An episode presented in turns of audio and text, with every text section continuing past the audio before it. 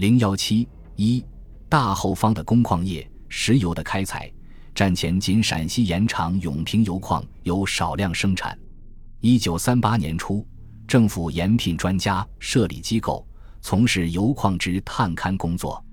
一九三八年，资源委员会加紧对四川巴县石油沟、甘肃玉门石油河等地的勘探。巴县的钻探获得了大量天然气，为嗣后的正式开采打下了基础。玉门地区的钻探取得了极好的结果。尽管该矿地处塞外，交通不便，采油器材、给养物资的运入和石油产品的输出颇为困难，但1939年起便正式投产，并陆续增开新井，扩大开采，又设炼油厂生产汽油。玉门油矿投产后，产量连年增加，1939年为4160加仑一九四零年达七万三千零一十三加仑。一九四一年增至二十点九万加仑，一九四二年更提高到一百八十九点五七万加仑。另外，玉门油矿一九四一年开始出产煤油十一万三千零四十加仑，次年即增产为五十九万六千九百三十六加仑。从整个资源委员会系统来看，石油产品也是连年增加的。一九三九年仅为一点五万加仑。一九四零年便增至十六点七万加仑，一九四一年达四十六点三万加仑。另外，天然气自一九四一年开始生产，当年产量为二点七万立方米，一九四二年就增至二十三点三万立方米。与煤、油、气三大能源产品相比，钨、锑、锡等重要出口物资的生产并不理想。乌沙一九三七年产量为一万一千九百二十六公吨，一九三九年为一万一千五百零九公吨，一九四一年为一万两千三百九十二公吨。锑的产量一九三七年已达一万四千五百九十七公吨，一九三九年减少到一万一千九百八十八公吨，一九四一年更减少到七千九百九十一公吨。锡的产量一九三九年为两千五百零一公吨。一九四零年增至一万七千四百一十六公吨，到达战时最高水准。一九四一年为一万六千五百八十九公吨，以后连年下降。有色金属方面，西南地区的云南东川、西康宁雅、四川彭县等矿，先后由资源委员会和各该省政府联合投资进行改造扩建，除本身开采外，还收购其他小矿所产之土铜，一并冶炼粗铜。至于提炼精铜，主要设有重庆和昆明的炼铜厂，年生产能力总共达两千余吨，但粗铜来源的限制，实际产量不高。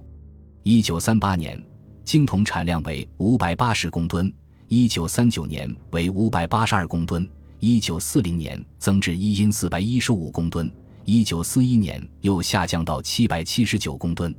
至于铅、锌，由川康铜铅锌矿务局在西康会李天宝山开采，滇北矿务局亦产纯净铅、锌。湖南炼铅厂和炼锌厂经拆迁后又重建复工，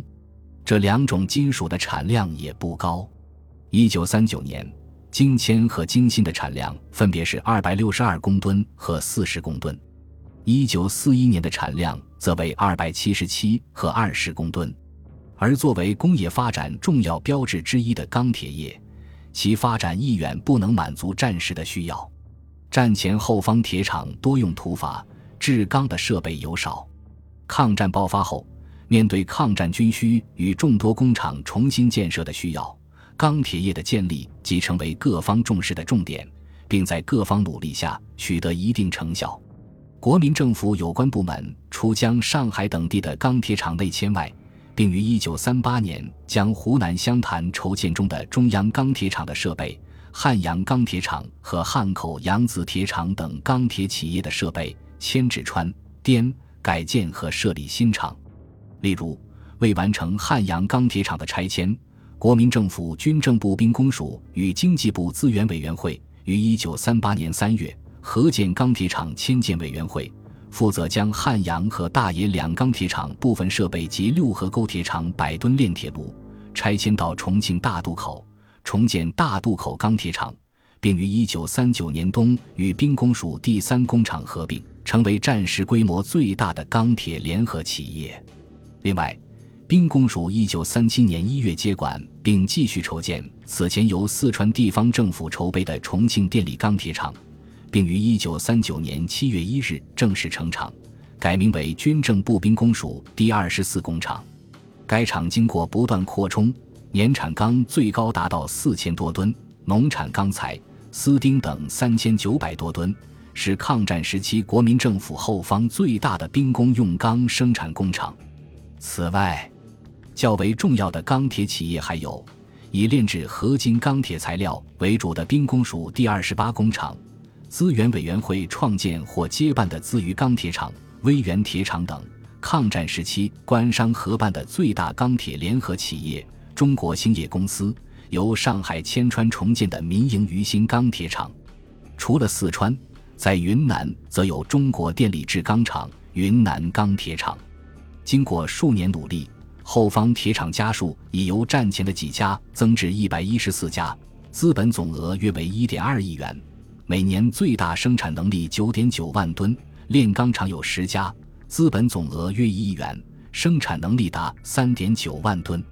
后方各省钢铁冶炼设备也在逐渐扩充，技术不断进步，历年钢铁产量不断增加。可见，战时后方地区铁与钢的历年产量均有提高，但尚属较低的水准。电力，战前中国本国资本制电业生产比较落后，在二十三个省区内。国营、民营电厂合计仅四百六十家。一九三六年装机容量三十五点五八七万千瓦，发电七万七千二百五十五万度，且发电厂主要集中于沿海地区。后方电厂数寥寥无几，资本总额才六百八十六万元，装机容量仅一万千瓦，发电一千四百万度。抗战开始，全国电厂沦陷达三分之二，其实后方华中。华南及西南各省电厂共有一百四十一家，而川、康、滇、黔、陕、甘六省则仅占到三十家，且设备陈旧落后，无法满足后方工业需要。有鉴于此，经济部加强了对后方电力事业的投资与建设，通过向国外购买电机设备、拆迁战区发电设备等措施，后方电气事业得以初步发展。从1938至1940年的三年里，资源委员会在川鄂区、湘黔区、云南、四川、湘潭、西安、安庆等地区建设电厂，特别是利用后方水利资源，建成多处水利发电站。至1941年，大后方各省已有电厂116家，资本总额1.35亿元，装机容量已达5.3万千瓦，发电9300余万度。其中，四川省就有发电厂二十七家，资本七千余万元，装机容量二点三万千瓦，发电四千九百余万度；云南电业资本总额一千四百余万元，装机容量六千千瓦；陕西电业资本总额四百余万元，装机容量五千千瓦；湖南电业资本总额一千万元，装机容量三千千瓦；广西电业资本总额六百余万元。装机容量五千五百千瓦，不仅发电容量与度数逐步增加，电厂的分布区域也在逐步扩展，工业用电的比率不断加大，后方工业电气化程度有所提高。机器制造业，战前中国机器制造业集中于上海，且以机器修理和零件制造为主，也有若干种纺织机织制造，但电动机和工作机的制造极少。而在后方地区，机器制造业完全是空白。抗战爆发后，机器工厂在内迁工厂中为数最多，迁入后方的机器厂有一百八十余家。经过几年的发展，已经增加到六百八十余家，资本总额达三点三亿元，从业工人三万以上，使用动力一万六千马力。所制造的机器已着重于工具机、作业机和电动机。从地域分布来看，四川最多，有三百三十余家机器制造厂，资本总额约一点六亿元；广西有八十七家机器制造厂，资本总额九千余万元；在贵州、云南、甘肃、湖南等省也设立了机器制造厂。这里还可以从典型机器产品生产指数的变化来看后方机器制造业的发展。以1938年工具机的产量指数为100，那么1939年达204，1940年为296，1942年增至367。